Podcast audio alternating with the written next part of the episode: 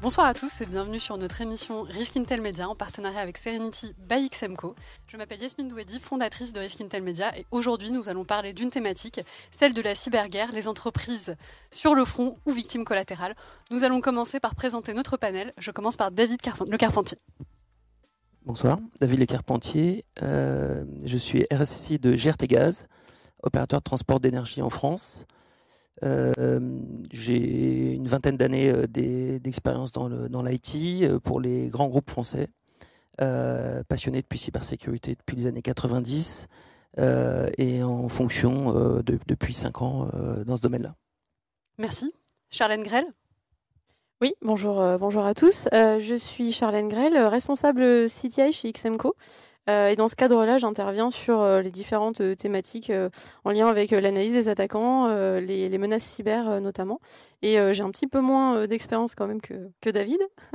et je suis dans la cybersécurité depuis un petit peu moins de temps, mais voilà, je suis également issue d'une formation en intelligence économique, ce qui me permet aussi de, compléter un petit peu mon panel de compétences. Merci. Arnaud Garrigue? Bonsoir, merci. Je suis le président et cofondateur de Breachhunt, qui est une société qui est spécialisée dans la, bah, prévention des attaques hybrides, donc les attaques qui ont à la fois un volet technique et informationnel. Ransomware, c'est un exemple. Il n'y a pas que celui-là, tout ce qui est leak également. Moi, ça fait 12 ans que je suis dans la cyber, bah, c'est juste pour mettre un chiffre, hein, voilà, pour s'exposer un peu. J'ai fait une partie de, mon, de ma carrière dans le privé, l'autre partie dans le public, ce qui donne du coup une vision croisée assez intéressante. Et puis un petit peu comme toi, j'ai une j'ai un parcours atypique entre la technique, j'ai un diplôme d'ingé, mais pas que. J'ai fait aussi euh, des sciences politiques, des, choses pour élargir un petit peu la vision. Voilà. Merci. Grégoire Marois? Oui, bonsoir. Donc Grégoire Marois, je suis de l'état-major de la marine. Euh, je suis officier de marine depuis euh, maintenant près de 25 ans. et après avoir servi à bord des bateaux, les frégates de la marine, je suis maintenant RSSI de la marine à l'état-major. Donc je m'occupe de la gestion de risque, construire le château fort et s'assurer que nous sommes bien défendus. Parfait. Merci beaucoup d'être venu ce soir sur notre plateau. Aujourd'hui, donc, nous allons parler d'une thématique extrêmement importante, importante, celle de la cyberguerre. Donc, on a pu voir récemment que plusieurs euh, cyberattaques ont été mises en place, notamment auprès de Thales, hein, puisque, qui est une entreprise française stratégique, également Continental, qui est une entreprise allemande ô combien stratégique. Les deux cas étaient faits par le même groupement, donc russophone, le groupement Lockbit. Est-ce que Charlène, vous pouvez nous expliquer exactement comment cette cyberattaque s'est déroulée, et puis surtout quel était le mode operandi oui, effectivement, ce qui, ce faut, ce qui est intéressant euh, et ce qu'il faut, ce qu'il faut rappeler, je pense, dans ces, dans ces deux attaques, c'est euh, le profil du groupe, donc le groupe Logbit, comme on l'appelle. Donc c'est un, un, groupe euh, qui, est, qui s'est développé du coup sur, sur tout ce qui était opérations liées à des, à des ransomware.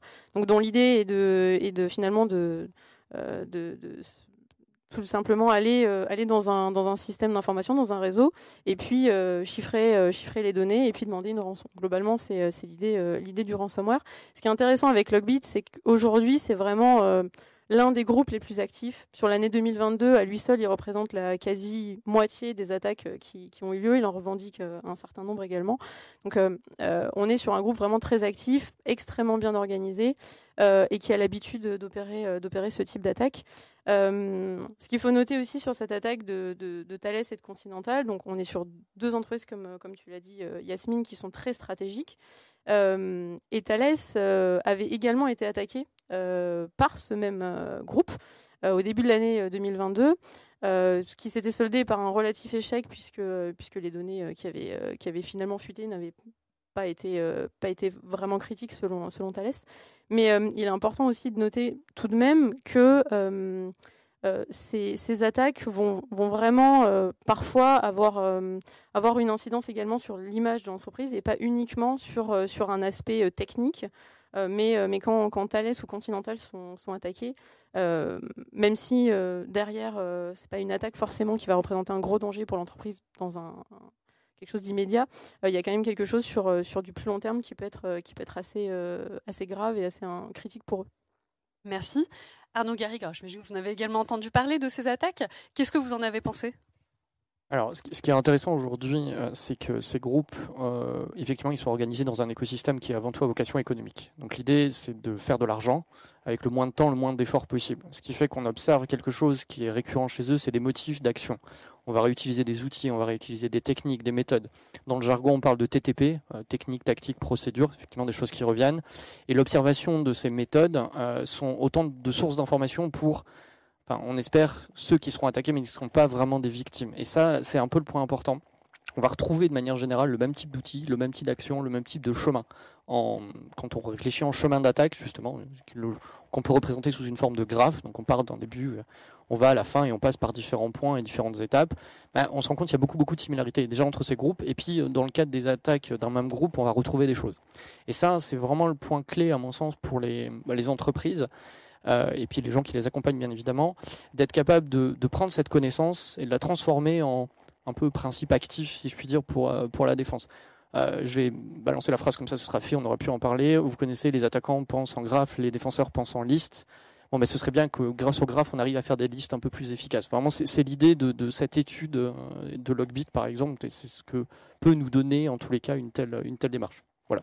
Merci beaucoup, Grégoire Marois pour réagir parce que en fait, euh, à ma connaissance, enfin, j'ai pas d'informations euh, particulières sur ces attaques, hein, mais euh, à ma connaissance, le groupe Thales a démenti cette attaque et a dit effectivement que c'était un de leurs prestataires étrangers qui avait été victime d'un vol de données, donc c'est pas forcément une attaque. Et en fait, ma réflexion, c'est surtout de dire que ce type d'attaque, on a beaucoup de mal à faire une attribution. Euh, d'ailleurs, il n'y a pas eu d'attribution officielle de cette attaque qui reprend les modes opératoires de Logbit euh, tel qu'il a été documenté. Et en fait, euh, dans le cyberspace, c'est quand même très facile de se faire passer pour quelqu'un d'autre, que on est dans une période de tension géopolitique qui peut être exploitée justement par des cybercriminels, ce cyberspanditisme qui peut justement profiter de cette occasion. Absolument. Alors, on en parlait justement durant l'après-midi avec Charlène. Alors, c'est très bien, vous utilisez le terme euh, de tension géopolitique. Et donc, j'aimerais savoir, selon vous, est-ce qu'aujourd'hui, on est dans un cas de cyberguerre par proxy entre l'Union européenne et la Russie? Et peut-être plus largement, est-ce qu'aujourd'hui, on est dans un état de cyberguerre pour la France? Charlène oui. Euh, avant de répondre, Yasmine, sur ce point, effectivement, euh, ça, avait été revendiqué par le groupe Logbit pour le coup, mais euh, l'attribution étant difficile, c'est toujours plus compliqué. Et il s'agissait d'une fuite de données qui concernait vraisemblablement un prestataire, ou en tout cas c'était effectivement extérieur, donc sans, sans, sans intrusion, sur le cas précis de, celle de novembre. du coup, pour répondre plutôt sur la partie... est-ce qu'on est face à effectivement cette cyberguerre, on va dire, entre la Russie et l'Occident Dans le cadre de Logbit, je trouve ça assez délicat de le dire, pour le coup, pour rejoindre euh, ce qui était dit précédemment.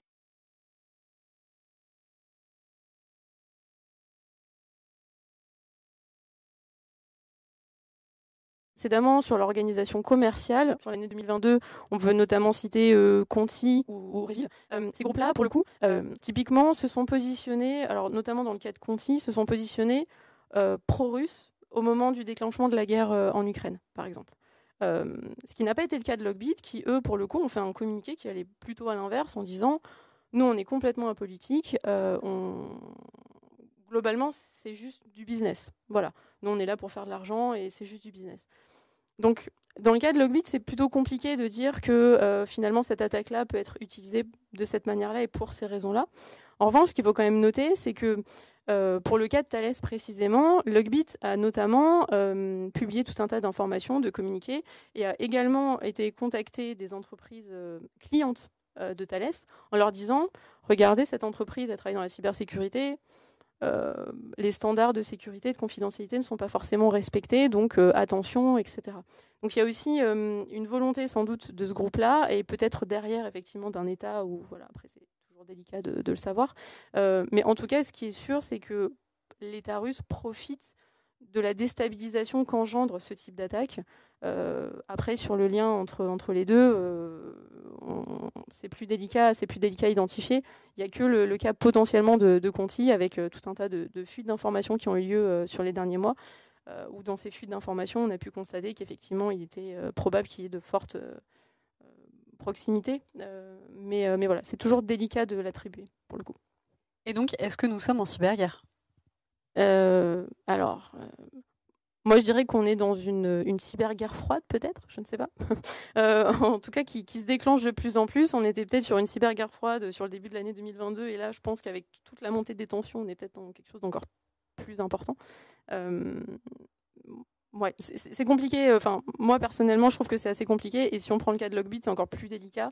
En revanche, effectivement, la guerre en Ukraine a hum, un petit peu polarisé euh, toute cette tension et a, hum, obligé finalement ces groupes-là, euh, Conti, il y a eu Conti pour les, pro-Russie, il y a eu Anonymous par exemple pour euh, plutôt pro-occidental, il y a eu les Against the West qui portent pour le coup bien leur nom et qui étaient plutôt bah, pro-russes aussi. Donc on peut se le dire, mais en même temps, euh, lorsqu'il y a des attaques de grande envergure qui vont être euh, euh, typiquement Colonial Pipeline ou, des choses comme ça, qui vont, qui vont avoir une incidence directe sur les infrastructures du pays, vitales, on a plutôt eu tendance à, constater que même, même la Russie, pour le coup, intervenait cette fois-ci et ne laissait pas ces choses se faire. Dans l'état actuel des choses, avec la, la difficulté qu'on a à euh, comment dire, euh, avec les tensions actuelles et, euh, du coup les dommages collatéraux que ça peut engendrer. Est-ce que la Russie, aujourd'hui, si un deuxième colonial pipeline arrivait, est-ce qu'elle réagirait de la même manière et qu'elle elle permettrait l'arrestation de certaines personnes de ces groupes? La question se pose. Donc peut-être qu'on est dans une pré-cyberguerre froide, même si je mets beaucoup de... Le terme est bien choisi. voilà. Au vu du contexte. Et vous, Grégoire Marois, est-ce que vous avez une idée? Est-ce qu'on est en cyberguerre?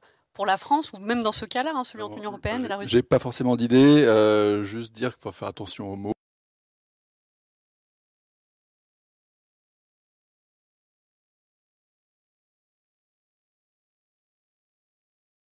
Euh, nous ne sommes pas en guerre, dans le conflit euh, en cours en Europe de l'Est. Et voilà, donc faut, durant vous l'avez peut-être vu, on a constaté euh, que le député russe, membre de la Douma, a proposé aux activistes euh, d'avoir en fait une distinction, donc d'être considérés comme soldats, une distinction militaire, en estimant que ces derniers étaient finalement euh, mieux utilisés derrière leurs ordinateurs que sur le front avec une arme à la main. ce qui nous a un petit peu mené à poser la question suivante. Est-ce que vous pensez qu'aujourd'hui c'est quelque chose qu'on pourrait appliquer notamment à la France ou qu'il est préférable, quelque part, de maintenir les rapports qu'on peut avoir entre le secteur privé et public et de retrouver finalement nos, nos compétences auprès du secteur privé. Je commence par Charlène. Euh, je, pense que sur ça, effectivement, euh, c'est assez, euh, assez important qu'on puisse qu'on puisse s'appuyer sur sur toutes ces toutes ces compétences. après, effectivement, ce qu'on peut aussi se dire, peut-être que, que, demain, si on a effectivement quelque chose qui se déclenche de, de plus grande envergure et, et qu'on est on est réellement confronté à un, un vrai conflit encore plus plus délicat que ce qu'on peut voir aujourd'hui, avec des tensions encore plus exacerbées et des affrontements peut-être plus directs entre pays. Euh, on peut aussi se poser la question de se dire est-ce que, euh, serait un petit peu comme, euh, l'a fait la Russie? Est-ce que, est-ce que nous, en tant qu'experts en cybersécurité, on serait peut-être aussi amenés à travailler? Est-ce qu'on serait choisi, on va dire, pour travailler dans, dans, dans ces choses-là et peut-être oui, finalement, appelé, quelque part au fond. Tout à fait. Euh, on ne sait pas ce qui, ce qui, pourrait se passer. Effectivement, bon, ce n'est pas, pas, le cas aujourd'hui, euh, pour le coup, mais euh, on peut se poser la question si, si demain on a, on a, des conflits peut-être un petit peu plus... plus sérieux, bien sûr. Et vous, David Le Carpentier, vous en pensez quoi? Je rejoins ce qui a été dit. Il faut être très prudent sur les termes. la guerre, il y a des termes qui définissent un acte de guerre, il y a des auteurs, et en général, on parle d'État envers un autre. Et sur la cyberguerre, ça renvoie à l'attribution. Donc euh, l'attribution n'étant pas ou jamais évidente à faire, il est extrêmement délicat euh, de définir effectivement les parties, euh, les belligérants, et donc de statuer d'un état de guerre, ce qui engendrerait une réponse proportionnée et compte tenu des attaques euh, permanente que l'on subit, on serait évidemment en guerre tout le temps contre tout le monde, puisque si la dernière adresse IP qui nous a attaqué euh, nous oblige à répondre, évidemment, euh, vous voyez bien le scénario. Donc c'est donc il faut être très prudent. Sur la cyber army,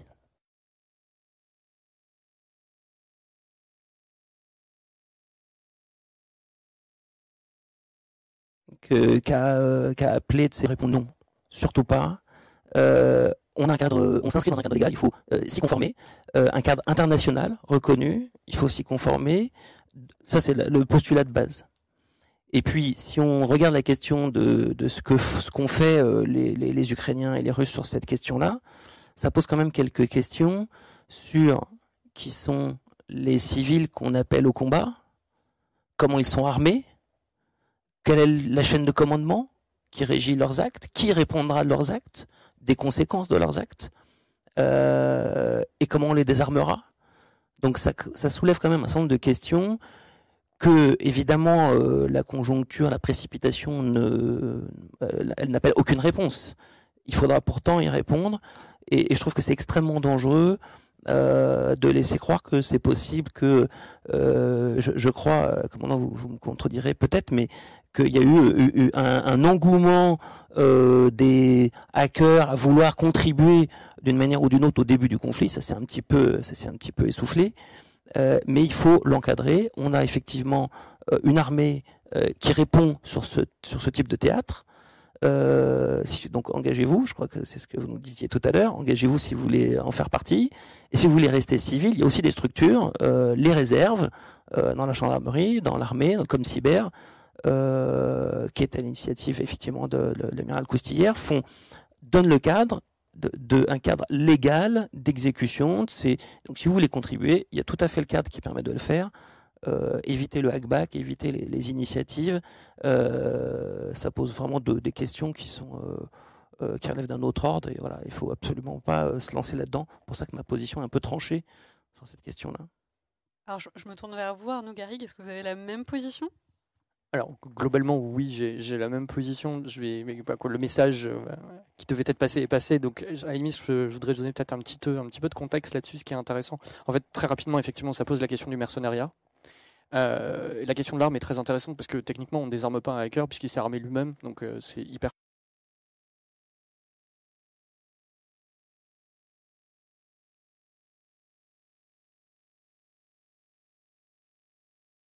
compliqué. Et si on se pose la question chinoise, américaine, etc. Si on observe, par exemple, aux États-Unis ou même en Israël, euh, les rapports entre les services qui sont chargés de pratiquer des actions offensives dans le domaine cyber, est-ce que vraiment on peut dire qu'ils ont toujours été satisfaits de leur, euh, comment dire, leur intrication avec le système public, leur système public-privé Je suis pas sûr. De mémoire, Snowden est un, prestataire. Euh, la fuite Shadow Broker, euh, à laquelle on doit notamment WannaCry, et donc le, début de la crise des ransomware, il y a des raisons de penser qu'elle qu puisse être liée à des prestataires. On n'évoquerait même pas Pegasus parce que c'est assez évident. Donc en fait, euh, assez rapidement, la, question, euh, la question se pose de qui doit garder le primat de l'opération, de la décision, de l'action. Et, je pense que chez nous, on a un cadre. On n'est pas les seuls. Hein, on a un cadre qui est très très clair. Et ça, donc c'est l'entité publique.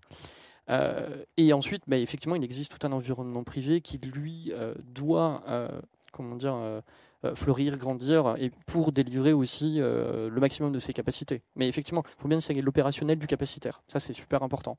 Il y a un acteur qui a étudié ça et qui en parle dès 2017, qui s'appelle The Grug, qui est un, long observateur de longue haleine, euh, des, en, particulier des services de renseignement, et qui parle très très bien de ce phénomène. Il évoque, je crois, le terme de, du, du contracteur pourri ou Rotten contractor pour expliquer ce phénomène de bascule, effectivement, typiquement de la NSA et des équipes offensives de la NSA vers le privé avec euh, des, effets complètement pervers sur euh, justement les capacités. Je pense qu'il faut être très très prudent. Euh, je pense qu'on n'a pas de problème de vocation en France. On n'a peut-être pas assez de gens dans la cyber, ça c'est un truc, mais on n'a clairement pas un problème de vocation. Il faut simplement que le système puisse créer quelque part un cercle vertueux où on fait aussi quelque part incuber des talents qui vont peut-être commencer dans le privé, passer dans le public, revenir dans le privé. Il ne faut surtout pas les opposer. Ça, ce serait le drame absolu.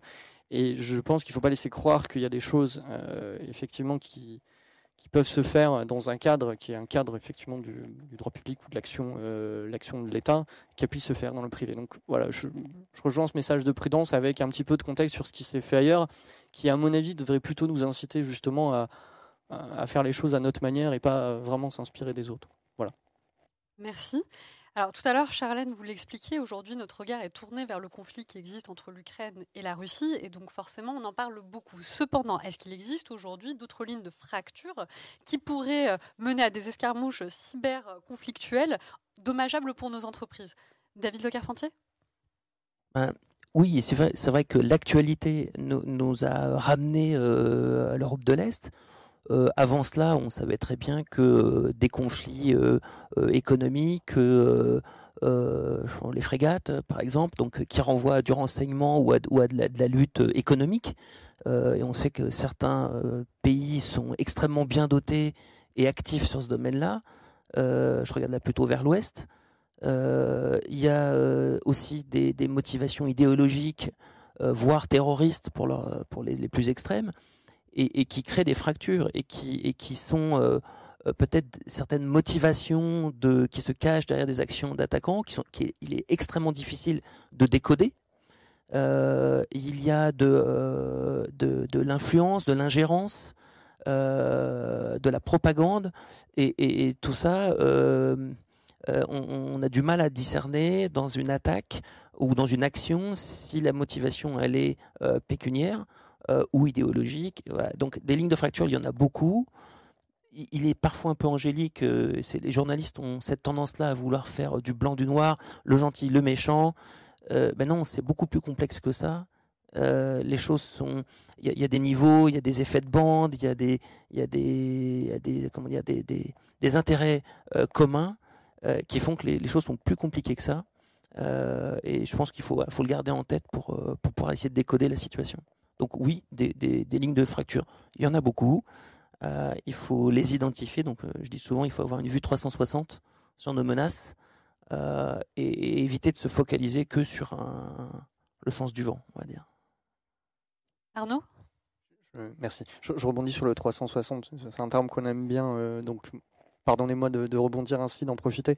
Euh, nous, on parle pas mal d'attaques hybrides. En fait, et c'est ça qui est intéressant, c'est que, euh, à mon sens, aujourd'hui, l'industrie reste un peu focalisée enfin, sur des thématiques très techniques, par exemple, ou sur, on va avoir un spectre l'intelligence économique. À l'autre côté, par exemple, bah, les gens qui font du test d'intrusion, des, actions très techniques. Euh, c'est très difficile de réussir à combiner les deux. Et pourtant, il faut, trouver des nouveaux modèles quelque part. Il faut être capable effectivement de travailler sur cette logique d'attaque hybride qui sont finalement euh, seulement les révélateurs de ces lignes de fracture. Euh, l'attaquant là va où, là où c'est facile, un peu comme bah, l'eau qui coule, ça va là où bah, le chemin est le plus facile. Ça ne veut pas dire qu'effectivement il n'y ait pas des, ils ne sont pas quelque part, non pas forcément dirigés, mais un petit peu orientés ou guidés. Euh, d'une certaine manière, et effectivement bien comprendre que eux n'ont pas de limite dans la combinaison des moyens. L'hybridation, c'est la combinaison des moyens. C'est de dire effectivement, euh, je fais une attaque ransomware pour cacher un autre truc, ou euh, je fais une attaque ransomware pour, en fait, avec un effet de bande, pour encore une fois réutiliser ce terme-là, arriver derrière un objectif final qui n'était pas devinable au début. Donc il faut avoir la profondeur de, il faut avoir la profondeur de vue. Et pour ça, il faut avoir effectivement les gens qui sont en position de décision dans les structures, qui à la fois ont les bons outils, et la, formation et l'expérience qui va bien. Mais c'est un vrai sujet, la capacité à anticiper ces attaques hybrides et ne pas rester sur un prisme ou purement technique ou purement analytique de haut niveau, c'est un vrai sujet pour les organisations euh, aujourd'hui, à mon sens en tout cas. Merci beaucoup. Alors, tout à l'heure, nous avions fait une liste de groupements de hackers. Donc, quelque part, nous savons qui sont les voleurs sans les connaître totalement, mais qui sont exactement les receleurs? Et surtout en mettant de côté les demandes de rançon. Quel profil les pirates retirent-ils à voler des données? David Le Carpentier? Ben, ils optimisent leur euh, fonds de commerce.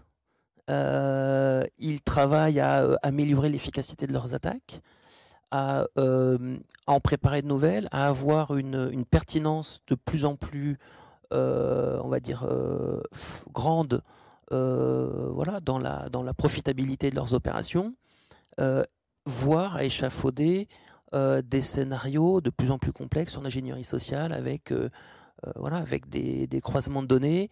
Euh, effectivement, nous, on s'interdit euh, des croisements d'informations. Hein. on a un cadre qui nous y interdit. le hacker s'en fiche complètement s'il est capable d'utiliser une information médicale sur une, je sais pas moi, une, maladie pour pour arriver à vous extorquer ça, pour anticiper votre rendez-vous. Enfin voilà, on peut imaginer tout ce qu'on veut. Ils n'auront aucun scrupule. Ils le feront, surtout si ça rapporte. Donc, donc avoir de la donnée, c'est comme les GAFAM ils ont compris que la donnée, c'était du business. Donc, d'ailleurs, on voit bien sur le dark web, euh, le dark web on va nous-mêmes regarder ce qui s'y passe. Pourquoi on se vend des données dessus? Bah Parce que c'est le fonds de commerce.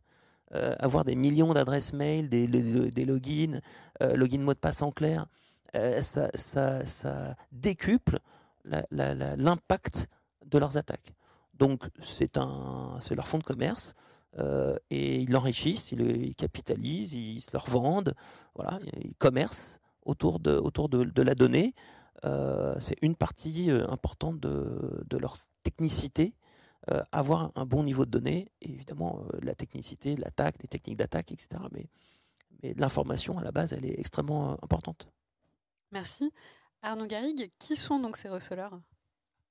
Ce qui est intéressant, c'est que c'est vraiment une, enfin, c'est une économie complète. C'est vraiment un écosystème complet. Donc, il y a vraiment le, je, vais mettre un peu dans le il y a un peu le hacker low life, le, gars qui est au fond de son, pas, de son garage, mais de sa chambre et qui, pardonnez-moi encore pour l'anglicisme, son, son besoin à lui, c'est d'avoir de la street creds. C'était trop connu par ses pairs. Donc lui, il va faire le tour du monde euh, et, récupérer les données qui, qui valent rien. Hein. Franchement, des fois, ça vaut rien. Il y, a des, y a des gars sur les forums, ils, envoient de la donnée ou ils prêtent à disposition la donnée juste pour gagner en réputation. la réputation est clé. Mais la donnée, c'est euh, enfin, c'est comme le Bitcoin, c'est comme, euh, c'est comme l'euro, c'est une monnaie finalement. En fait, c'est vraiment un médium d'échange et ça vous permet d'acheter tout un tas de choses. Ça vous permet d'acheter des accès, de la réputation, et puis ensuite vous montez en compétence, vous accédez à d'autres niveaux. Il y, a un côté très jeu finalement là-dedans.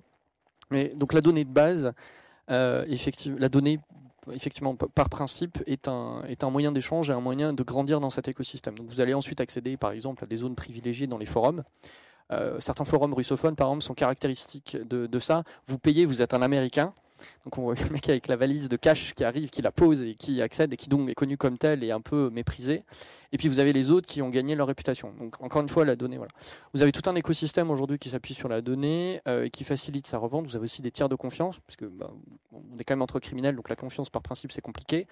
Euh, de comment vous faites pour vendre un criminel? Vous, prenez un troisième criminel qui est un peu moins criminel que les autres et qui va euh, faire un peu cette, euh, cette logique de tiers de confiance. Il va vérifier que la donnée est conforme, le paiement est conforme et ensuite transférer. C'est quand même ultra important parce que sinon il n'y a pas d'achat de, revente. enfin, vous allez pouvoir derrière accéder à des, par exemple, des, channels Telegram. Tout n'est pas sur Tor, tout n'est pas effectivement. Il y, a, énormément d'accès de, privé sur ces éléments-là. Et ça, ça permet ben, du coup de grandir, éventuellement d'être recruté par par exemple un grand ransomware ou de, participer à cette, euh, euh, à cette grande communauté, à ce, grand, grand écosystème. Euh, on va retrouver parallèlement aussi ben, des choses qui existaient avant, donc tout ce qui est card donc les reventes de cartes, enfin les ventes d'éléments de, moyens de paiement. La fraude aujourd'hui prend une dimension et est connectée à la dimension cyber ou la cybercriminalité de manière générale de manière de plus en plus importante. Les, schémas de fraude se, vraiment, seront vraiment entre les deux. Ça, c'est assez intéressant également. Et puis, euh, ensuite, je pense que le dernier élément plus intéressant, c'est la tendance un peu, on en discutait tout à l'heure, c'est ces fameux euh, revendeurs d'accès initiaux euh, qui sont de mémoire à l'origine du Hacuber. Donc, on vend du login mot de passe très très opérationnel euh, de quelque chose qui permet d'accéder euh, à une boîte mail qui a déjà été compromise. Euh, on vend du cookie aussi, ce qui permet de contourner par exemple de l'authentification multiple de FA, MFA. C'est typiquement de mémoire ce qui s'est passé pour Uber. Et donc on est vraiment sur un acteur qui est peut-être un peu plus un peu plus récent, mais qui est très très important parce que les défenses aussi se renforcent. On met de la MFA, donc il faut trouver un système pour contourner la MFA. le phishing il y a un niveau de succès qui n'est pas forcément toujours celui attendu. Il n'y a pas forcément de trucs à exploiter sur une surface d'attaque externe. Donc il faut trouver un moyen, c'est celui-là. Donc ça, c'est un, peu le, un peu le panorama très très rapide. Euh, et, c'est assez intéressant à observer. Et c'est vraiment un écosystème complet. C'est ça qu'il faut avoir en tête. C'est une économie souterraine complète qui est euh, bah, complètement transnationale par principe. Merci. J'ai entendu un mot tout à l'heure euh, de votre côté, gamification. On est finalement dans la gamification de la criminalité. Oui, parce que ça fait partie de la culture, euh, la culture du milieu, tout à fait. Il y, a ce côté effectivement gamification. Le, euh, dans les années 90, effectivement, la crédibilité, euh, l'image était extrêmement importante. C'est les, les, les, fondamentaux sont là. Après, je pense que depuis quelques années, 4-5 ans, on, assiste à une professionnalisation où c'est beaucoup moins le sujet. Là, on parle de business, faut que ça rentre. Euh, voilà, on parle en millions. Euh, la crédibilité, on s'en fout. Hein, c'est pas du tout le sujet. Donc, effectivement, on a, probablement encore deux mondes. Hein, on a probablement encore deux mondes. Euh, et donc, pour le monde qui est moins professionnel, qui cherche à moins industrialiser, hein, on est, la crédibilité est encore importante, effectivement. Charlène et, pour rebondir sur, sur ce qui vient d'être dit, du coup, effectivement, y a, le côté hybride est très intéressant parce qu'il se retrouve également dans les surfaces euh, de surveillance sur lesquels on est nous en tant qu'experts en cybersécurité et sur lesquels évidemment ces, personnes-là évoluent. Donc euh, on peut commencer euh, parfois une investigation sur, sur un réseau social et puis ensuite aller sur un channel Telegram et puis ensuite aller sur un site du dark web et puis repartir sur une marketplace, etc. Et en fait, il y a y a vraiment une, hybridation dans les. Et c'est ça qui rend aussi les choses difficiles, je pense, pour nous, parce que, comme tu disais, David, on est dans le cadre, et eux seront toujours beaucoup plus, euh, beaucoup plus inventifs, imaginatifs que nous, en fait. Parce que nous, on, bah, on, a notre cadre pour le coup. C'est ça qui est très délicat et, l'hybridation en plus fait que euh, on passe d'une surface à une autre et, euh, nous en tant qu'experts euh, pour se défendre de ça, c'est aussi plus délicat et donc on doit aussi multiplier finalement nos, connaissances et nos compétences sur ces surfaces-là pour pouvoir correctement répondre du coup à la menace. Merci. Alors Grégoire Marois, certains euh, secteurs, comme le secteur maritime, sont particulièrement sensibles. Aujourd'hui, quels sont les enjeux de sécurisation de ce secteur et surtout comment faire pour rester résilient? Donc Merci de pouvoir de me laisser parler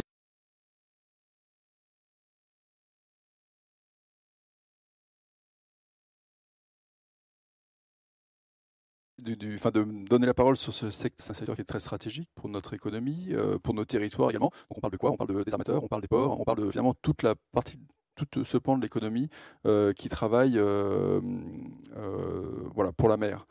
Euh, en France, euh, c'est un chiffre d'affaires de 83 milliards d'euros, euh, plus de 300 000 emplois, donc c'est quelque chose de, très stratégique. Et c'est un secteur qui est également très vulnérable dans notre contexte de, compétition stratégique, notre compétition économique, et puis qui, voilà, qui est soumis également donc, aux crises géopolitiques.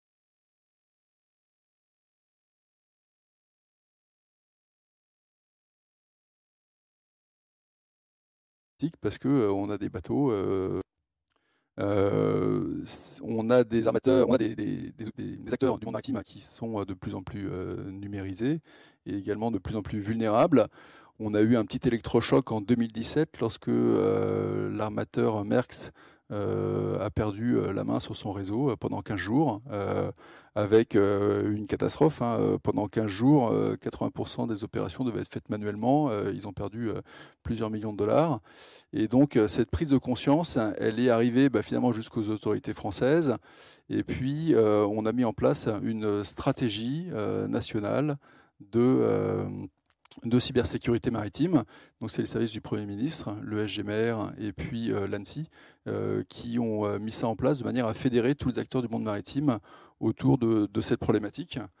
Euh, l'idée, c'était quoi? C'était de, rassembler euh, les acteurs économiques maritimes autour d'un forum où on parle cybersécurité, où on échange les, bonnes pratiques, et puis euh, de créer un CERT maritime qui a pu bénéficier donc, de la structure d'incubateurs des CERT de l'ANSI et puis, euh, donc, c'est une association France Maritime qui est basée à Brest et qui maintenant a plus de 60 adhérents. Euh, et ça permet justement bah, de, euh, que les acteurs du monde maritime puissent échanger entre eux, échanger les bonnes pratiques et puis monter petit à petit du coup, en compétences pour faire face à ces menaces cyber. Merci. Alors, pour la prochaine question, on va imaginer le pire. Imaginez la, pire des situations, on va admettre que nous rentrons dans une tension géopolitique qui va conduire à une cyberguerre. Comment une entreprise peut-elle déterminer si elle est susceptible d'être une victime collatérale? Comment et pourquoi devrait-elle se sentir concernée? Je commence par vous, Charlène. Euh, alors, la première chose, je pense, euh, c'est que euh, finalement, il y a aujourd'hui énormément d'entreprises qui sont déjà finalement victimes sans pour autant être. Donc euh, je pense que c'est un élément assez important parce que finalement, euh, qu'on entre dans un, conflit globalisé, euh, etc., ou, qu'on reste finalement dans le, statut actuel, il y a déjà énormément d'entreprises qui finalement subissent, en étant des victimes collatérales, les attaques qui sont soit destinées, par exemple, en priorité à des, grandes entreprises, parce qu'on rejoint toujours l'aspect bah, pécunier. Euh, du coup, donc on, va vraiment être sur, euh, on va récupérer finalement la rançon, on va se rémunérer de cette manière-là et on s'améliore et l'entreprise euh, s'enrichit, enfin l'entreprise entre guillemets s'enrichit, etc. On va être aussi sur, sur des grandes entreprises parce qu'elles sont stratégiques et parce qu'elles elles peuvent vraiment déstabiliser. en tout cas, le but est plutôt de déstabiliser des États derrière ou, en tout cas essayer de, voilà, d'avoir cette logique-là. mais finalement, une entreprise, même si elle est petite, sera, quoi qu'il en soit, potentiellement victime soit par rebond, par défaut, on va dire, soit parce qu'elle va être ciblée en tant que prestataire, euh, un prestataire de sécurité, un prestataire qui va avoir des accès particuliers, par exemple euh, des administrateurs, euh, des, choses comme ça. On, va être sur des entreprises qui vont être ciblées pour en attaquer d'autres. Donc finalement, il y a aussi ce risque d'être attaqué un peu par défaut ou par rebond, comme on l'a constaté à plusieurs reprises. Il y a un autre élément aussi qui fait que, beaucoup d'entreprises sont, ciblées, même des, petites ou des moyennes structures. Euh, c'est aussi lié finalement au, type d'attaque. On, a des attaques qui sont euh, issues de, euh, de, social engineering, de phishing, d'accès revendus sur le dark web, etc. mais on a aussi finalement des attaques qui sont issus de l'exploitation finalement de vulnérabilités qui sont rendues publiques. Et donc dans ces cas-là, euh, il suffit qu'une vulnérabilité euh, euh, sur une, technologie par exemple qui est massivement, massivement déployée soit, soit finalement permette de cibler un certain nombre d'entreprises. Et, et, typiquement, on a eu le cas récemment à plusieurs reprises. Donc, j'ai envie de dire, même en n'étant pas forcément dans un, cadre euh, aussi pessimiste que tu le, soumettais, euh, Yasmine, je pense qu'il y a aussi beaucoup de, raisons aujourd'hui, je ne veux pas être alarmiste non plus, euh, mais, il y a aussi beaucoup de raisons qui font que les entreprises, indépendamment de leur taille et du fait qu'elles soient pas spécifiquement ciblées, puissent quand même être victimes finalement. Absolument. Arnaud Garrigue, je, vais être un petit peu plus radical au risque de provoquer le débat. ah, mais il faut. Merci. Nous, on dit que tout le monde est une cible. Voilà. Euh, je, vais vous en convaincre de suite. Enfin, je vais essayer du moins. Je suis tout à fait d'accord. On est une cible pour ce qu'on a, pour ce qu'on sait, ou ce à quoi on donne accès. C'est la manière la plus simple. J'ai fait une intervention dans un, colloque cybersécurité et j'ai rencontré des, gens qui étaient des, des entrepreneurs dans le domaine du luxe et pour qui Instagram était un sujet. En fait, ils se faisaient voler leur compte Instagram avec euh, de l'extorsion. C'est le ransomware de l'Instagram. Enfin, c'est une attaque cyber, évidemment. Oui, donc en fait, vraiment, tout le monde est une cible. Une cible qui s'ignore peut-être, mais une cible quand même. Donc ensuite, la question pragmatique, c'est euh, comment on fait? À partir du moment où vous êtes euh, une cible, je pense qu'il y, a deux choses. Il y a un, il ne faut, pas effectivement céder au, à la crainte et euh, faut, faut pas vraiment écouter euh, tous les tous les vendeurs de cybersécurité. Alors, je me mets dans le lot, euh, donc je vais changer de casquette, ça va être un petit peu compliqué, mais il, faut appréhender son paysage de menaces. C'est le premier truc. C'est vraiment le point le plus important. Et ça, c'est à mon sens, pour vous essayer de vous prouver que je suis à peu près neutre sur ce sujet-là, c'est pas un prestataire qui pourra le faire. Il pourra éventuellement vous accompagner un peu dans l'analyse, mais c'est nul ne connaît mieux son secteur, son entreprise, son marché, ses concurrents, ses adversaires que bah, le chef d'entreprise ou en tous les cas la personne qui la dirige, qui, en est le, décideur. Euh, nous, par exemple, on a sur certains de nos clients euh, qui, qui commencent par nous dire ça, et c'est aussi pour ça que je veux tordre le cou à cette idée-là, parce qu'il y a aujourd'hui trop d'entreprises, et notamment dans le middle market, PME, ETI, qui disent non mais moi, euh, moi je n'ai aucune raison, vous comprenez, j'ai rien à voler. Ouais, en fait, si. Mais peut-être qu'effectivement, vous ne l'avez pas envisagé. Peut-être que vous n'avez pas envisagé que bah, aujourd'hui, c'est facile de, prendre de trouver un hacker qui va vous faire quelque chose. Euh, vous avez plein de gens qui sont susceptibles de vous menacer. Donc, sans vraiment devenir paranoïaque, quel est le paysage de menaces réaliste? Est-ce que vous faites face à une menace généraliste qui effectivement n'est pas directement ciblée? Ou à l'inverse, est-ce que vous pouvez faire, euh, êtes une, victime d'une attaque ciblée? Et ensuite, on met en place une analyse de, des, capacités d'attaque. Donc, il faut bien distinguer l'opportunité d'un niveau d'exposition ou l'attractivité. Est-ce que vous êtes attractif pour un attaquant et qu'est-ce que vous exposez ou quelles sont les opportunités qui existent qui peuvent être utilisées contre vous? C'est vraiment le, c'est un peu la matrice, le, croisement de ces deux sujets qui, à mon sens, doit être le premier pas dans la réflexion. Une fois n'est pas coutume, je vais intervenir sur ma propre question. je suis tout à fait d'accord avec vous. Effectivement, c'est vrai que souvent les TPE-PME vous disent bah, écoutez, nous on est trop petits, il n'y a pas vraiment d'intérêt de se faire attaquer, donc on est, on est sécurisé. Bah, pas du tout, parce qu'effectivement, aujourd'hui, toutes les entreprises sont interconnectées et ça peut être justement des prestataires et donc être utilisé comme des chevals de Troie rejoins tout à fait votre idée, tout le monde est concerné. David Le Carpentier, vous, vous en pensez quoi? Euh, Pardon. Euh, oui, je, partage complètement. Il, faut revenir quand même à la définition de cyberguerre. Euh, la cyberguerre, c'est, ce sont, en tout cas, tel que le définissent les assureurs. Intéressant, même s'il n'y a pas de convention internationale sur, le, sur la question. les assureurs ont pris les devants parce que vous avez remarqué aujourd'hui dans vos contrats de cyberassurance, il y a des exclusions. Et d'ailleurs, euh, l'assuré a la charge de démontrer qu'il euh, ne s'agit pas d'un acte de guerre. Euh, et l'acte de guerre étant défini par des opérations ayant des conséquences dans le cyberespace sur la victime, menées par un État. allez, allez faire l'attribution qu'il s'agit de la Russie à votre niveau individuel, c'est oublié, c'est pas la peine. Donc, si c'est ça le contexte de, la question, euh, un État va, euh, et on l'observe, même si vous n'êtes pas des spécialistes, je ne le suis pas non plus, mais de la guerre, euh, il va chercher à taper d'abord les infrastructures d'importance vitale. En France, on a depuis quelques années, l'État a pris en charge cette problématique-là au travers des décrets sur les systèmes d'importance vitale, et donc a défini 13 secteurs, si je suis à jour, d'importance vitale, qu'il identifie, protège, surveille, euh, encourage à renforcer la protection dans le cyberespace de ces, ouvrages-là. Parce que vitaux pour la nation. Euh, donc, on peut déjà considérer que dans le cas d'une cyberguerre, ces intérêts vitaux sont à minima renforcés, identifiés et feront l'objet d'une attention particulière. C'est l'objet de tous ces dispositifs. Et puis après, il y a le tissu économique, le reste du tissu économique. Évidemment, on peut imaginer qu'un euh, État qui chercherait à attaquer un autre au travers du cyberespace, euh, je me doute que mon cordonnier euh, va pas être le, premier de ses, préoccupations. Par contre, il peut faire partie des effets collatéraux, directs ou indirects, par ransomware, etc. Moi aussi, j'ai eu le cas de, collègues qui vendent des vis. Ils me disent oh, Tu comprends, je vends des vis, qu'est-ce que tu penses qu'ils s'en foutent de moi? Bah, Si, si tu payes une rançon, tu deviens un bon client.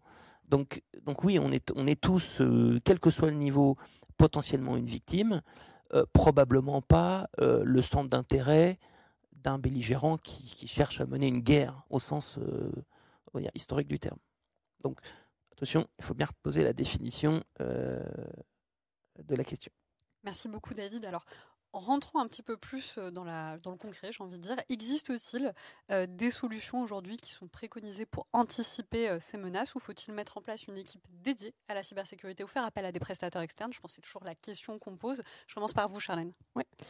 ça va rejoindre un petit peu ce qui a été dit pour le coup, parce qu'effectivement, selon moi, il y a on est sur quelque chose d'hybride, donc il n'y a pas qu'une seule réponse, il n'y a, a pas qu'une seule bonne manière de faire les choses. Il y en a, y en a beaucoup qui s'adaptent aussi au contexte de chaque entreprise. Euh, ça passe d'abord par la connaissance euh, de son.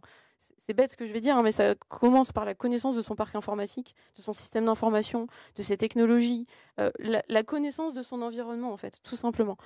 qu'il s'agisse d'infrastructures, de, qu'il s'agisse de personnes aussi, puisqu'on peut élargir aussi à tout ce qui va être risque physique, par exemple.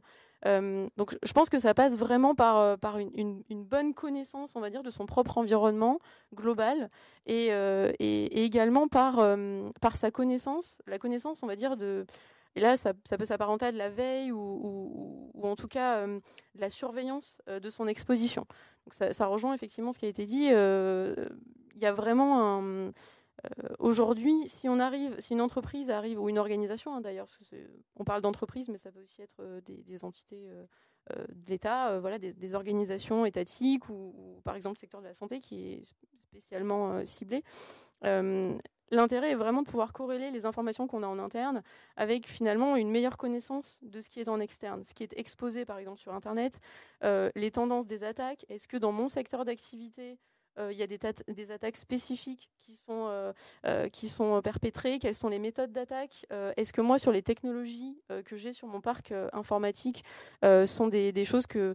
Voilà, il faut que je, suive, par exemple, les, mises à jour des technologies? Est-ce que tout est à jour? Il y a énormément de, sujets, mais je pense que le principal est vraiment de la connaissance de, de ce qu'on a en interne, la connaissance de, ce sur quoi on pourrait potentiellement être ciblé, de l'état des choses, l'état de la menace.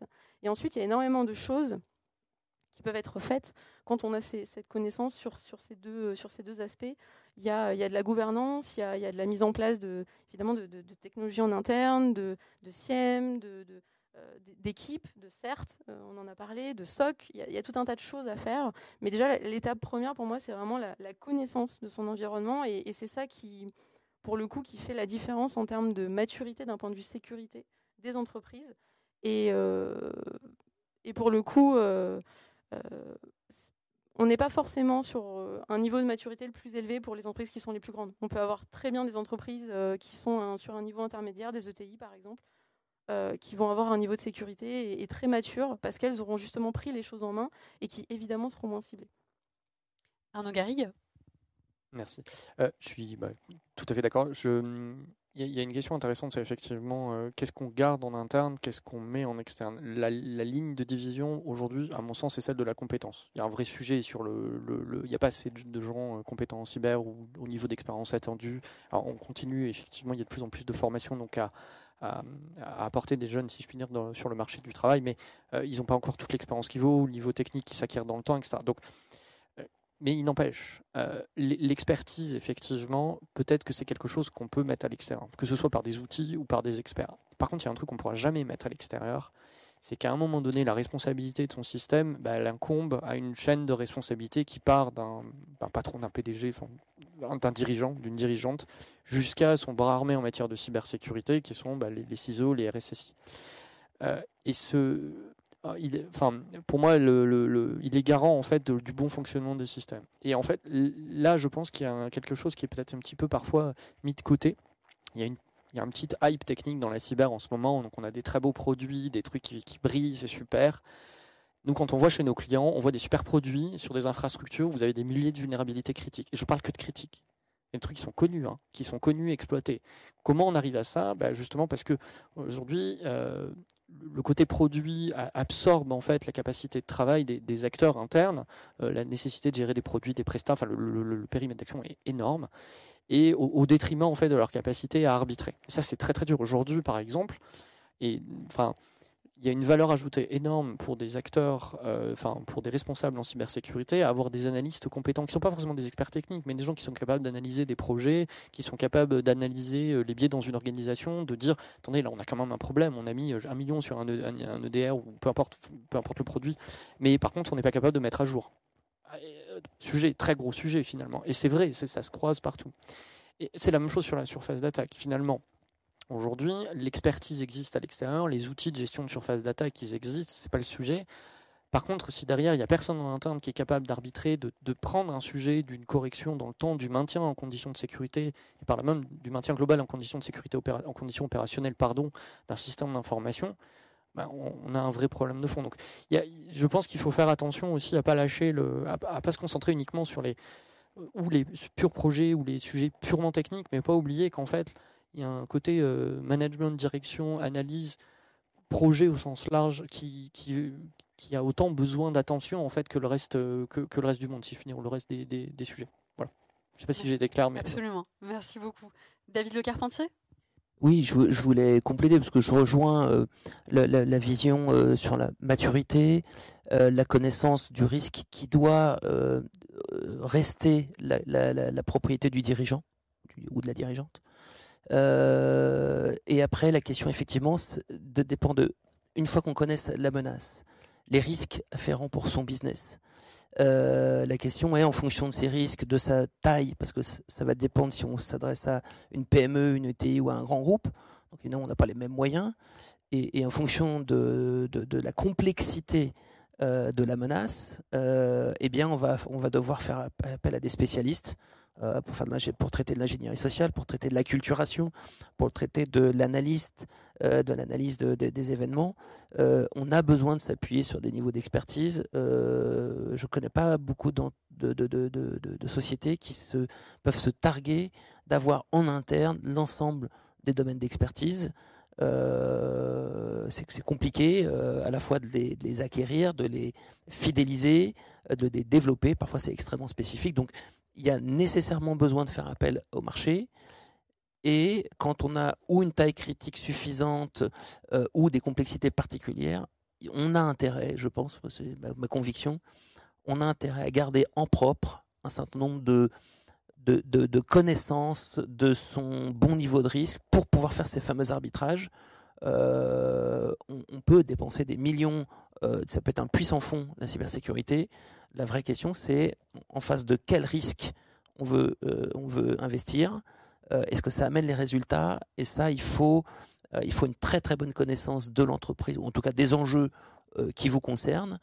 et c'est extrêmement difficile de le confier à un, sous-traitant. Quand bien même il vous accompagne depuis longtemps, il y a quand même des décisions qui, dont, qui relèvent de votre responsabilité. Et ces aspects-là doivent, à mon sens, rester à la main de l'entreprise, ou en tout cas sous une chaîne de commandement qui permet d'engager la responsabilité de l'entreprise. Sinon, il y a une petite question sur la gouvernance de l'entreprise, à mon sens. Merci. Alors, Grégoire Marois? Oui, juste pour réagir, euh, je ne suis pas forcément le mieux placé pour parler du monde de l'entreprise. Euh, je pense que chaque entreprise fera, du coup, en fonction de ses ressources disponibles, en fonction de sa stratégie. Euh, mais juste parce qu'on vient de, souligner l'importance justement de la maîtrise du risque. Le management du risque, c'est une vraie discipline. et puis, c'est juste une réflexion que, j'avais comme ça au sein des entreprises, on a des gens qui euh, travaillent déjà sur le risque, mais le risque physique, la sécurité, la sûreté. Euh, ce qui pourrait être une bonne idée euh, dans beaucoup d'entreprises, c'est de se faire rapprocher justement les, gens qui travaillent du coup dans la cyber, de la cybersécurité avec la sécurité physique, la sûreté. je pense qu'il y a des synergies intéressantes qu'on peut trouver entre ces deux mondes. Absolument. Alors, David Le Carpentier, vous parliez tout à l'heure justement de la menace. Donc, moi, j'aimerais bien rentrer un petit peu plus sur le sujet. Quel est, à votre regard, hein, l'évolution de la menace cyber, mais surtout, quelles sont les grandes tendances auxquelles on devrait s'attendre à venir Alors, j'ai pas de boule de cristal. Donc, les, tendances, je ne, je ne, sais pas. C'est plutôt un ressenti. Euh, je, pense qu'effectivement, on va euh, on va voir l'exploitation de, de, l'humain de plus en plus. Euh, ça me paraît évident. La dimension humaine a tellement de facettes qu'elle est en exploiter. Enfin, on voit l'ingéniosité que développent les attaquants à, élaborer des, des, schémas d'attaque basés sur les, faiblesses, finalement les, sciences cognitives. Je pense qu'ils sont, loin d'avoir épuisé ce vecteur-là. Euh, ça me semble être quelque chose qui va continuer à être exploité largement et toute la, de données qu'ils accumulent ne, fera que leur faciliter la tâche. Euh, je pense aussi que euh, depuis quelques années, on parle pas mal de cyber, c'est un peu hype effectivement, mais il y, a une vraie prise de conscience. Donc la difficulté pour un attaquant d'obtenir les bénéfices qu'il escompte augmente. Et donc on voit un décalage. Euh, moi je l'ai vu de manière assez significative dans mon secteur depuis un an et demi, deux ans, deux ans maintenant, euh, un décalage vers la supply chain, vers les fournisseurs. Parce que, bah, moins grand, bah, finalement, on se confronte à la problématique qu'on vient d'exposer juste avant, euh, moins peut-être moins d'énergie, moins pas la masse critique pour se protéger, et donc plus vulnérable. Et donc, je pense que la supply chain va continuer, à mon sens, à être un, un, sujet complexe euh, parce que contractuel, parce que euh, capacitaire, parce que le, secteur de la cyber est, déjà extrêmement tendu pour les plus gros, ceux qui aspirent toutes les compétences. Euh, le marché offre beaucoup de solutions. Du conseil, hmm, c'est compliqué. moi, je vois à quel point les dirigeants ont du mal à, à, savoir vers qui se tourner, à qui faire confiance. Voilà,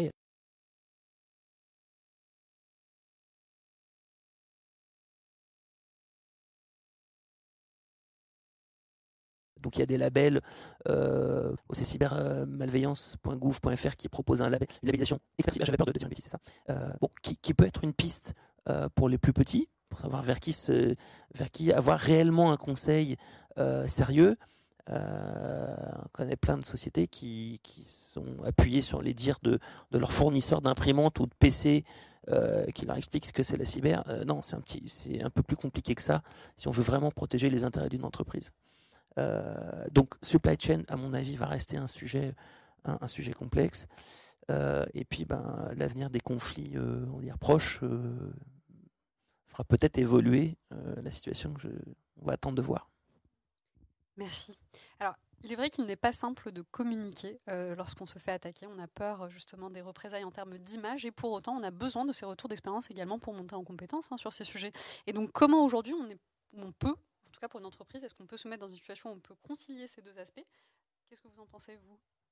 Je pense que ce qui est important pour une entreprise, euh, c'est de pouvoir bénéficier justement d'un espace de confiance où euh, on peut discuter euh, avec d'autres prises, avec des services de l'État, de ces attaques.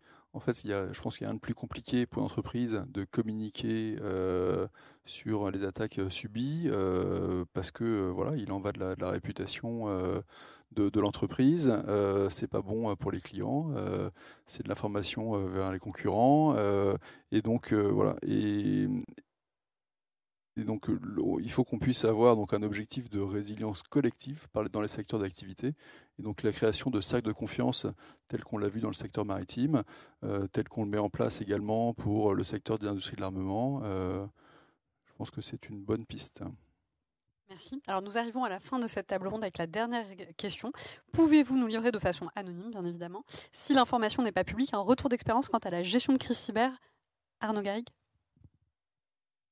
Merci. J'ai suivi cette question qui est effectivement toujours un petit peu compliquée. Alors, euh, effectivement, on a choisi, euh, on a discuté, ce n'est pas un sujet facile que d'aborder ces questions-là. Donc, de partager trois, deux, trois cas et d'en tirer deux, trois enseignements, pas plus. L'idée, c'est d'illustrer euh, la très très grande variété des crises cyber. Moi, j'ai eu l'opportunité de travailler sur une, crise cyber, donc une attaque au sein d'un OIV, lors de mon passage au ministère des Armées. Et là, effectivement, c'est vraiment, euh, c'est le plan hors sec, comme on disait avant. Donc tout le monde débarque. C'est plusieurs semaines d'intervention, voire des mois dans certains cas, avec différents acteurs, des cellules de crise, etc., etc. Mais on est avec un OIV. Donc en fait, on a les moyens de se préparer, on a les moyens, on a les services de l'État qui accompagnent, il y a des enjeux stratégiques. Donc en fait, je ne dirais pas que l'argent n'est pas un problème, mais quelque part, euh, l'argent n'est pas un problème parce qu'on est, euh, il faut sauver, euh, il faut sauver le soldat Ryan. Il faut pas qu'il tombe. Enfin, voilà, faut, faut, peut pas le perdre. À l'inverse, à l'opposé du spectre, nous on a vécu, et c'était notre tout premier client, une start-up qui avait déjà un certain nombre d'employés, un certain chiffre d'affaires, etc. Des, des, des, levées de fonds à venir et des cas vraiment particuliers. Et on s'est rendu compte qu'en fait, dans, dans le cercle des dirigeants, il y avait une personne de confiance qui piratait les emails. Gros, gros souci. Mais est-ce que c'est une attaque cyber? Bien sûr que c'est une attaque cyber. Vous avez une personne de confiance. C'est de la menace interne. On n'est pas sur du ransomware, sur un truc russophone. Non, non. Mais c'est terrible. Parce que vous avez quelqu'un de confiance qui, dans le cadre d'une levée fonds, qui a un moment stratégique, et ça, c'est clairement un point de pivot pour une start-up, euh, qui est en train de. Faire voler ses secrets, qui n'a plus aucune autonomie de décision. On revient à ce qu'on disait tout à l'heure, maîtrise du risque, autonomie de décision, c'est quand même majeur. Donc voilà, un, cas pour illustrer l'inverse, donc une structure à l'opposé du spectre en termes de taille, mais qui a une problématique de, vie ou de mort quelque part, puisque si elle ne fait pas sa levée de fonds, on ne sait pas si elle va réussir à, survivre dans les mois qui arrivent. Et euh, comment on fait? Je, viendrai un peu sur, un peu le, le, rétexte global de tout ça. Et puis on a la taille intermédiaire, où on a, nous on a eu affaire à un cas où euh, une entreprise nous appelle, le ransomware est là. ils ont a priori une prémo-intrusion ou en tous les cas une fuite d'informations sur un, de ces fameux revendeurs d'accès, donc les IAB, Initial Access Brokers, qui a quelques mois, une tentative d'exécution vraiment quelques mois plus tard. Et, euh, et, en fait, pour des raisons de, coûts de contrainte, il leur est impossible de, bah, de rebâtir un système, comme l'ENSI le conseille souvent, etc. Bah oui, tout le monde n'a pas les moyens de rebâtir un système ou de, de, de faire vivre deux systèmes ensemble ou d'avoir des. C'est vraiment c'est une contrainte. Comment on fait? Il y a beaucoup de débrouilles enfin très, très, très clairement, quand on est des acteurs qui n'ont pas, euh, qui sont pas dans le cas des OIV ou des acteurs vraiment institutionnels, il y a beaucoup de débrouilles, euh, il y a beaucoup de, d'efforts. C'est vraiment, c'est souvent, et c'est ce qui ressort en fait, c'est le, les, efforts intenses qui sont mis en place. Et euh, dans les cas, par exemple, je crois que c'est le, RSSI de la ville de Marseille qui avait fait un, une magnifique, un magnifique retour sur la, crise qu'il avait vécue, qui, qui avait donné énormément, énormément d'informations à tout le monde. Et donc, moi, je dirais qu'il y a deux, il y a deux points clés. Le premier, c'est qu'effectivement, il faut trouver des gens et des cercles dans lesquels il faut échanger. Parce que l'information sur ce sujet ne sort pas, en fait. Et euh, c'est un petit peu comme dans plein d'autres domaines économiques où l'information, en fait, le secret fait la valeur. Là, justement, c'est le Le secret fait le problème. Donc, il faut sortir de ça et trouver des cercles de conscience. Il y en a beaucoup, il y en a plusieurs, il ne faut pas hésiter à y aller. Euh, en parler entre dirigeants. Vous avez aussi des cercles de dirigeants qui sont dédiés uniquement à l'échange à ce niveau-là. Euh, ça peut être un, élément, un élément. Et l'autre, à mon avis, le second point, c'est de se dire ça va vous arriver.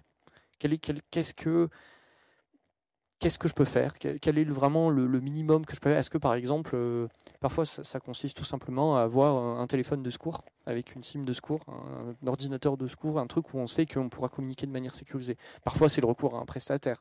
Mais se dire, ok, à un moment donné, je m'arrête 5 minutes et j'imagine que ça, le truc le plus important pour moi, il n'existe plus, il n'est plus accessible, il a été compromis ou quelqu'un d'autre le sait. Et, vraiment partir un peu dans ce scénario-là, parce que euh, voilà, l'impact, si on ne le fait pas, peut être vraiment, vraiment très, très, très, très fort. Donc, on peut être accompagné, mais prenez le temps d'y penser. Voilà, c'est vraiment le conseil, euh, le meilleur conseil, juste un petit peu en se disant quel est le minimum vital pour euh, bah, rester en vie quelque part. Voilà. David Le Carpentier?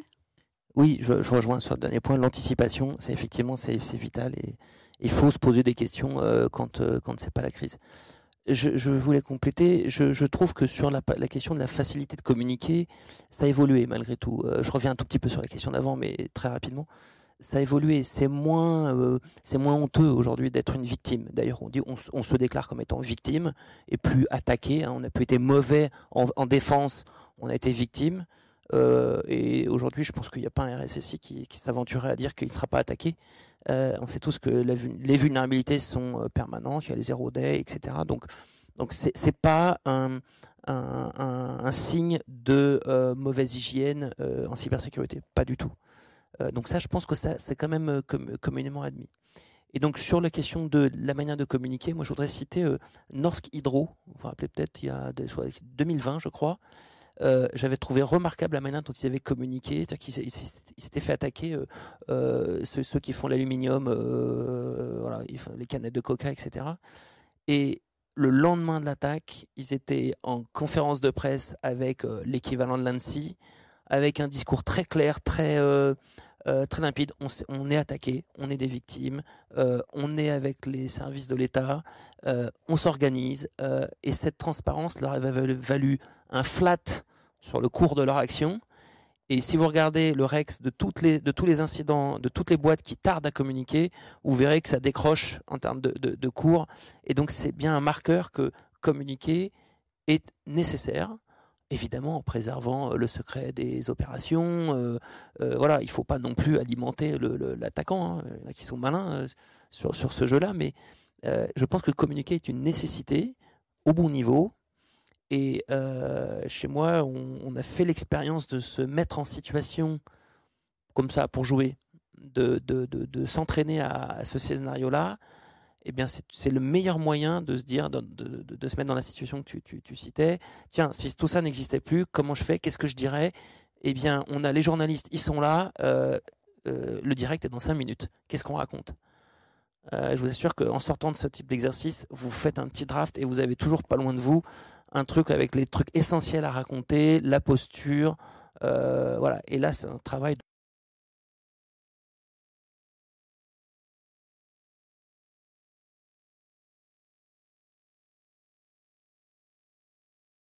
communication euh, dans l'entreprise euh, qui doit engager la direction.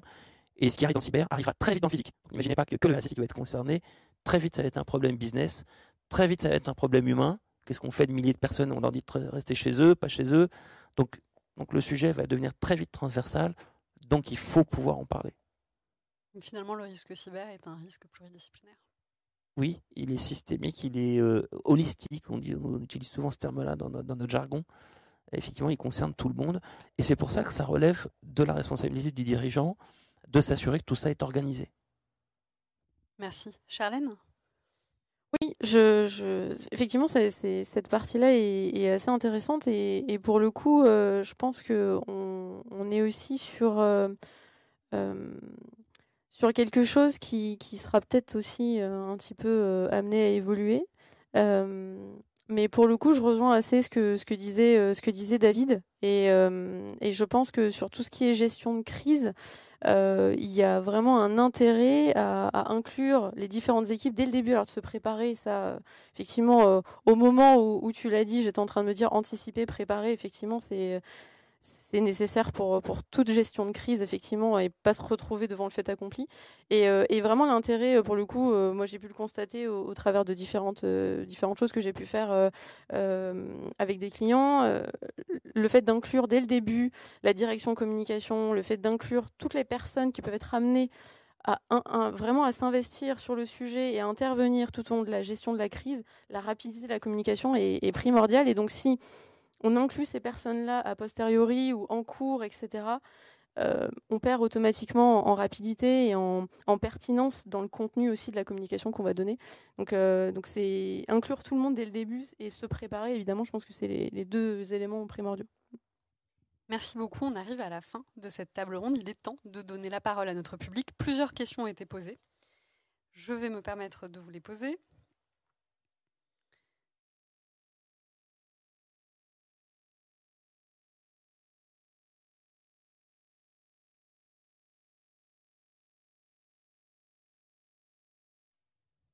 Première question.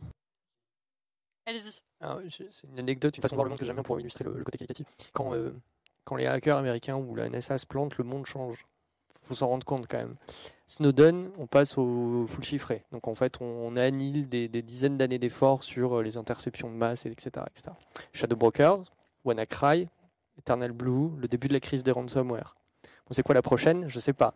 Mais euh, alors, ce qu'on peut citer souvent euh, Stuxnet au milieu, qui, est un game changer, donc parce qu'il y a, il y a l'automatisation, il y a l'hybridation avec ce qu'on a appris, on va dire un peu plus récemment, donc avec des opérations qui incluent des humains.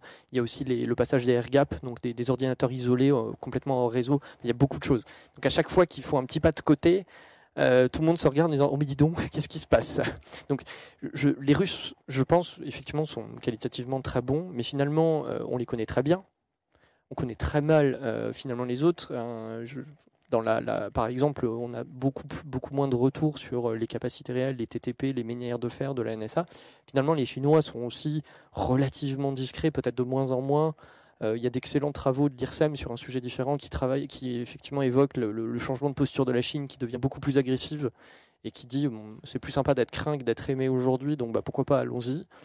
Euh, ils sont clairement bons mais je, je, serais beaucoup plus prudent quant à dire que ce sont les, euh, que ce sont les meilleurs. Voilà. Euh, peut-être juste euh, également pour compléter, ce qui, ce qui différencie peut-être, alors pas que, mais ce qui, ce qui peut aussi différencier cette, cette posture qu'on peut avoir des, des, hackers russes ou des groupes russes, etc. Il y a aussi un enjeu au niveau de, des réseaux sociaux. Euh, de la manipulation, de la création de, faux comptes, euh, des bots sur les réseaux sociaux, cette influence-là. On n'en a pas beaucoup parlé, mais c'est vrai qu'un gros risque aussi, c'est euh, pour le coup, c'est par rapport à ce qui pourrait venir demain. moi, je pense qu'il y a beaucoup de choses qui seront liées aussi à l'usurpation d'identité, à, l'usurpation d'identité de personnes, de marques. Ces choses-là, on les voit de plus en plus, nous, pour le coup. Et, ça rejoint un petit peu cette, technique qui qu'ont aujourd'hui, à l'heure actuelle, majoritairement les Russes, et l'ont d'ailleurs beaucoup utilisé dans le conflit euh, actuel euh, avec l'Ukraine. Euh, et, effectivement, ça, c'est quelque chose qui peut aussi ajouter à ce sentiment de se dire, au-delà de la survisibilité qu'on a effectivement, euh, ce sentiment de se dire est-ce que ce ne sont pas les meilleurs parce que, euh, Mais je, rejoins, je n'irai pas du tout sur ce terrain-là. Euh, je ne donnerai pas mon avis là-dessus. Mais, mais l'aspect réseaux sociaux et manipulation de l'information, je pense qu'aujourd'hui, il y, y, a une composante qui est assez présente chez eux et qu'on ne retrouve pas forcément dans d'autres pays. D'accord. Alors une autre question qui reprend d'ailleurs euh, finalement la conclusion que nous avons eue de cette table ronde. Un dirigeant est là pour diriger, il n'a souvent pas le recul suffisant pour connaître son niveau de risque et la plus-value qu'il y a à engager des moyens humains et financiers envers une menace non palpable. Pour lui, car tant que ce n'est pas un risque, le problème n'existe pas. Qu'en pensez-vous? Je, tente. Alors effectivement, il n'y a pas de plus-value. C'est du risque évité. Je ne connais pas, je n'ai pas identifié, ou je suis preneur en tout cas, euh, de plus-value particulière sur les actions de cybersécurité, on évite du risque. Donc, euh, s'il cherche une plus-value à gérer du risque, ou alors il est assureur, mais ce n'est pas, le, pas le même sujet. Donc, effectivement, il faut qu'il ait conscience du risque. Alors, effectivement, il, il, va peut-être faire appel euh, à, des prestataires qui vont lui expliquer comment on approche la question et comment on structure la démarche. mais il va chercher à éviter du risque. donc, il faut qu'il soit éclairé sur ce, sur ce sujet-là. Euh, et s'ils cherchent à faire de la plus-value, moi je vois pas bien le sens de, de, la question. Mais... On passe à la prochaine. Alors, une autre question, la cybersécurité des entreprises est-elle prise en compte à bras le corps au sein des cellules recherche et développement?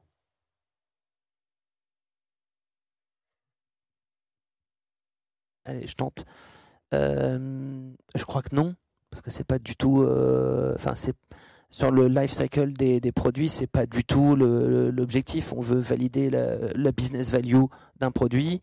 Euh, alors quand on est prudent et quand, voir quand on a de l'expérience, je pense que Siemens, tu parlais de Stuxnet, euh, eux ils ont compris euh, la leçon. Hein, donc maintenant ils intègrent la security by design très tôt. Donc ils ont compris. Hein, je crois que le patron avait dit plus jamais ça chez moi. Donc ça, ça, ça, je pense que tout le monde est tatoué de plus jamais ça chez Siemens. Donc eux ont compris, autant que je sache en tout cas. Euh, mais euh, ça reste, euh, je ne sais pas si c'est exceptionnel, mais c'est compliqué d'investir de l'énergie pour une potentielle menace, alors qu'on ne sait même pas si le produit est bankable. Quoi. Donc c'est complexe, hein, l'intégration de la sécurité dans les produits, dans l'innovation. Il n'y a qu'à regarder l'IoT. L'IoT, c'est le, no man's land de la sécurité. Et puis en plus, par définition, je pense que euh, ça n'arrivera probablement jamais euh, pour différentes raisons techniques. Donc on voit bien que c'est pas simple et, ça demande un niveau, un niveau de gestion de risque, enfin un niveau d'enjeu suffisant pour que ce soit intégré. Et ces enjeux-là n'arrivent que finalement dans un cycle de développement assez tard. On arrive à les, quantifier assez tard dans un cycle de développement. Et donc la question se pose tardivement quand elle se pose. Arnaud, bien sûr. Euh, euh, je suis tout à fait d'accord. Je pense qu'après, ça dépend un peu des, structures. Il y a des, sociétés aujourd'hui qui produisent du logiciel sécurisé parce que c'est aussi leur business. Donc, c'est le cas particulier. Il y en a certains qui s'appuient là-dessus euh, pour effectivement. Alors, je ne veux pas citer de nom, mais l'expérience dans des domaines régaliens, par exemple, leur, donne une culture qui, permet, qui leur permet de développer des trucs plus sécurisés. Mais il y a quand même un terme aujourd'hui qui est assez connu, qu'on retrouve exactement, qui est le, qui est le terme de bloatware. C'est le logiciel bouffi. Euh, qui désigne cette espèce d'accumulation de, couches logicielles plus ou moins maîtrisées. Ça se voit très bien quand on développe de l'application web ou autre d'ailleurs. Je suis pas très convaincu que tout le monde ait regardé toutes les couches des logiciels pour aller chercher toutes les vulnérabilités. Donc les pratiques de développement, effectivement, elles vont exactement dans le sens que tu décrivais. Euh, et puis, enfin, clairement, quand on, en particulier si on est une start-up, enfin, le, le problème, c'est qu'on a, a, tout un tas d'enjeux financiers, de développement, etc. Donc la sécurité, elle arrive à la fin. Et le les quelques expériences que nous, on a avec des startups et des produits startups, c'est qu'effectivement, généralement, on n'a pas trop de mal à faire des trucs. Quoi. Et c'est très compliqué, par contre, de trouver le bon modèle pour les aider. Ça, je, ça, je suis assez, euh, assez d'accord. On essaie, on invente un peu à chaque fois. Quoi. Et, et, pour rebondir sur ce que tu viens de dire, effectivement, nous, le cas qu'on a aussi, c'est euh, les startups mais qui sont justement dans une culture euh, vraiment cyber, sécurité, qui justement n'ont pas, euh, pas forcément euh, besoin d'être convaincus, mais ça va uniquement être dans le cas d'un secteur d'activité qui va être particulièrement touché. Ça va être dans le secteur, par exemple, de la banque, de la finance, voilà, des secteurs très particuliers. Mais sinon, au-delà de ça, et ça rejoint un petit peu les deux questions, finalement celle-ci et la précédente, tant qu'on n'est pas attaqué, on se dit, bon, voilà. Est-ce que c'est pertinent de le faire? Voilà. Je pense que s'il y a bien un message à faire passer peut-être aujourd'hui, c'est euh, oui, c'est pertinent. C'est pertinent parce que ça coûtera beaucoup beaucoup plus cher, euh, sans doute, si c'est pas fait. Et puis le risque zéro n'existe pas. Alors, on a malheureusement ou heureusement beaucoup, beaucoup de questions. On en posera encore une dernière. Le modèle de fonctionnement de notre cybersécurité, ANSI, SOC, CERT, RSSI, appui et encadrement étatique, est-il exportable, du moins au sein de l'Union européenne?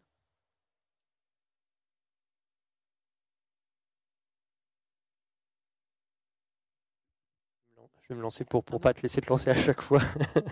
Euh, je, pense qu'il y a des très très bonnes choses à prendre. Euh, il y a probablement des choses où, euh, qui sont potentiellement améliorables. Il y a des choses qui ne rendent pas la vie de tous les entrepreneurs en cybersécurité facile.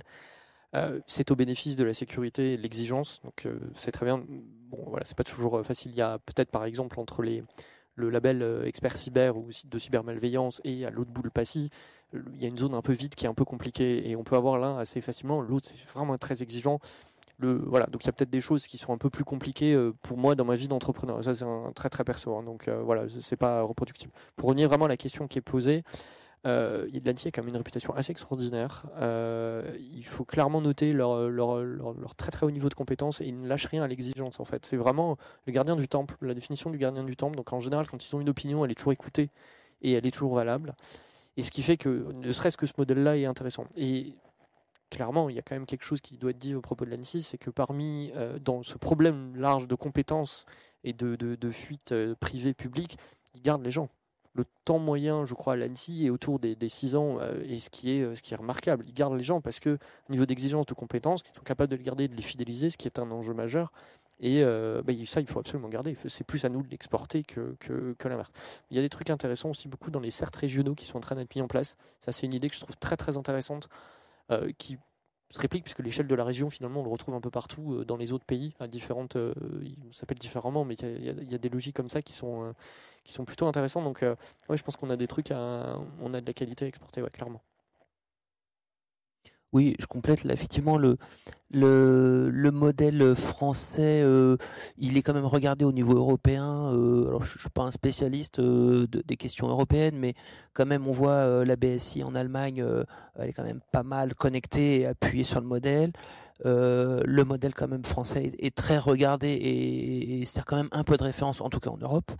La CISA américaine vient quand même regarder un peu ce qui s'y passe. Bon, voilà, donc on, fait des trucs qui sont effectivement efficaces. Il y a, tout le cadre dont on a parlé tout à l'heure qui, qui, clarifie effectivement qui fait quoi, les actions des uns des autres. Euh, c'est structuré, on peut pas nous enlever ça. Euh, il y a des domaines de compétences euh, extrêmes. C'est vrai que l'ANSI a fait, un, travail remarquable depuis, depuis 2011. et aujourd'hui, elle, elle, fait référence. Hein, il y a des tentatives d'organisation à la maille européenne, le positionnement de l'ENISA, etc. Donc on voit qu'il y a cette volonté d'y aller. il n'y a pas beaucoup de pays qui sont organisés comme la France en Europe. Hein. donc, euh, donc loin de là. Donc notre modèle mécaniquement euh, risque de servir, euh, si notre modèle, au moins d'inspiration. Charlène? Et, également pour compléter, je suis, exactement, enfin, complètement d'accord avec les, deux points de vue, effectivement. Et, et, pour compléter également, je pense qu'il y, a aussi quelque chose qui est en train de se construire sur le volet judiciaire également, dont on entend parler quand on est dans le milieu, mais euh, qu'on n'entend pas forcément beaucoup. Euh, et notamment avec euh, vraiment avec des équipes dédiées de police pour répondre du coup vraiment aux, qui favorisent justement les dépôts de plaintes, d'attaques. on a vite fait de se dire bon, j'ai été attaqué, qu'est-ce que je fais? Je vais essayer de récupérer les données. elles sont en vente sur le dark web, comment est-ce que je fais? La première des choses, c'est aussi de porter plainte plus on aura de, personnes qui portent plainte, plus on aura aussi euh, d'entreprises, plus on, aura de poids aussi. Et typiquement, euh, moins on payera de rançon, par exemple, moins on sera aussi attaqué. Donc finalement, c'est aussi un, cercle vertueux qui peut se créer. Aujourd'hui, euh, je crois qu'on a une, procureure qui est dédiée notamment à ces problématiques-là, qui est centralisée. et qui vont traiter de, sujets typiquement des, des, cas de groupes comme on a pu en parler avec Logbit, avec ces autres groupes.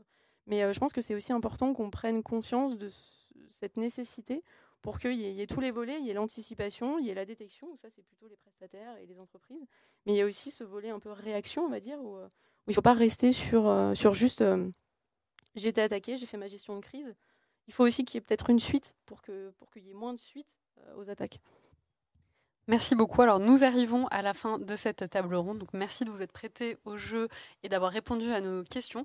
Merci également à toutes les personnes qui nous ont suivis à distance et qui ont justement euh, été intéressées par cette émission en partenariat avec Serenity by XMCO. Toujours dans cette logique de sensibilisation d'ailleurs, Serenity met à votre disposition un livre blanc.